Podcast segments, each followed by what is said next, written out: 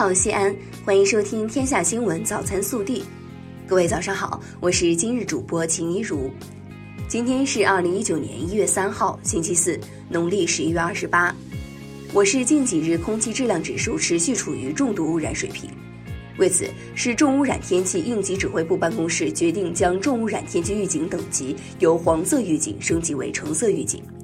从一月二号十八时起启动重污染天气橙色预警二级应急响应。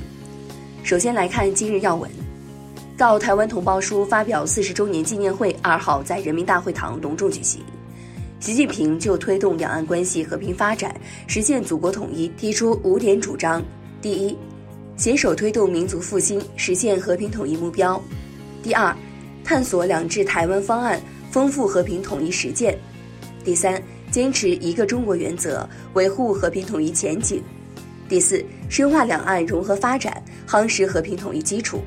第五，实现同胞心灵契合，增进和平统一认同。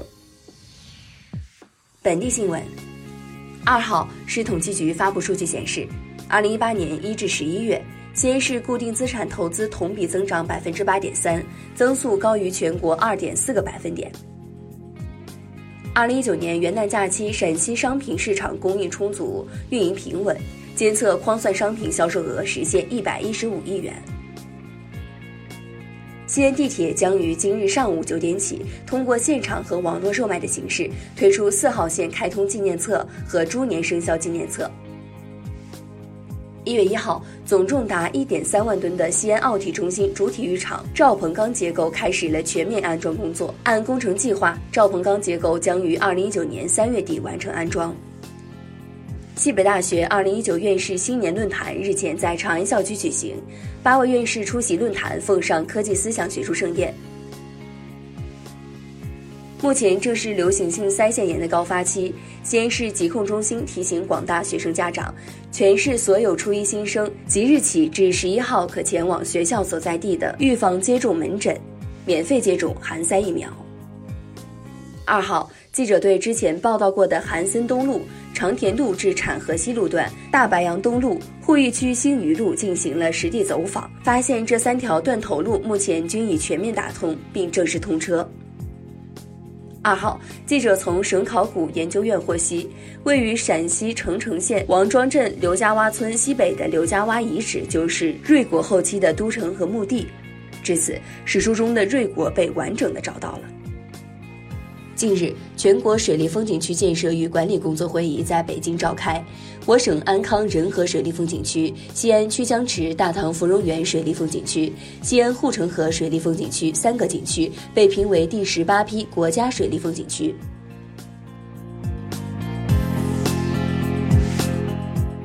暖新闻：一月二号，航天中路与神舟二路十字，一辆救护车与私家车相撞，侧翻在地。西安公交二百六十路驾驶员黄必帅见到后，立即停靠车辆后，叫车上乘客一同帮忙，将救护车司机、病人及其家属、医护人员共六人救了出来。由于救援及时，病人、医护人员均无大碍。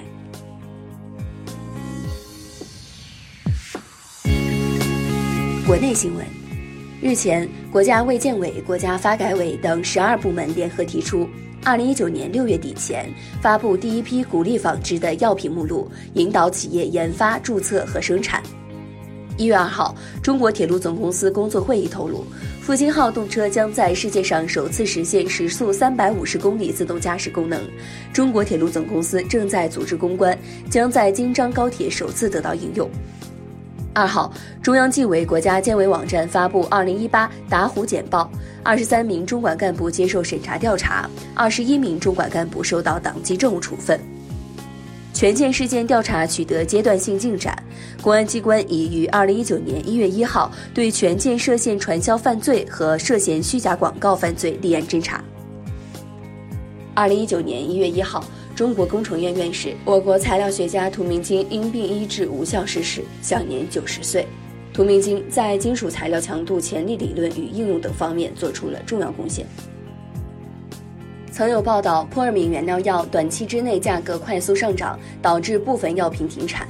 市场监管总局调查研究论证，湖南尔康和河南九市两家企业相互配合，实施了滥用市场支配地位行为。市场监管总局于近日对两家涉案企业罚没共计一千二百四十三点一四万元。二号凌晨，中国台湾一艘杂货船在浙江台州玉环以东九十海里处发生事故，目前已救起船员五人，其中一人已无生命体征，另有十人下落不明。去年十二月三十一号，湖南衡南三塘镇十三岁少年罗某因家庭纠纷用锤子杀害父母后逃离。二号，衡南警方在云南大理将其抓获。为鼓励学生融入社会，近日，四川师范大学教育基金会推出考驾照补贴，资助在校在读全日制普通本科学生参加驾驶技能学习，获得驾驶执照。一月六号，二零一九年亚洲杯将在阿联酋打响。本届亚洲杯，国足分在 C 组，首战将于一月七号对阵吉尔吉斯斯坦。六号上午，天宇将发生日偏食现象，我国中东部地区可以看到天狗咬日的天象奇观。此外，我国北方大部分地区还可见到带时日出。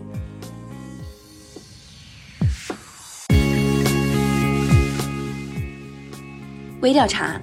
近日，有杭州媒体报道，记者调查多位家长发现，从幼儿园大班到初一学生，大家的寒假安排几乎都已妥当。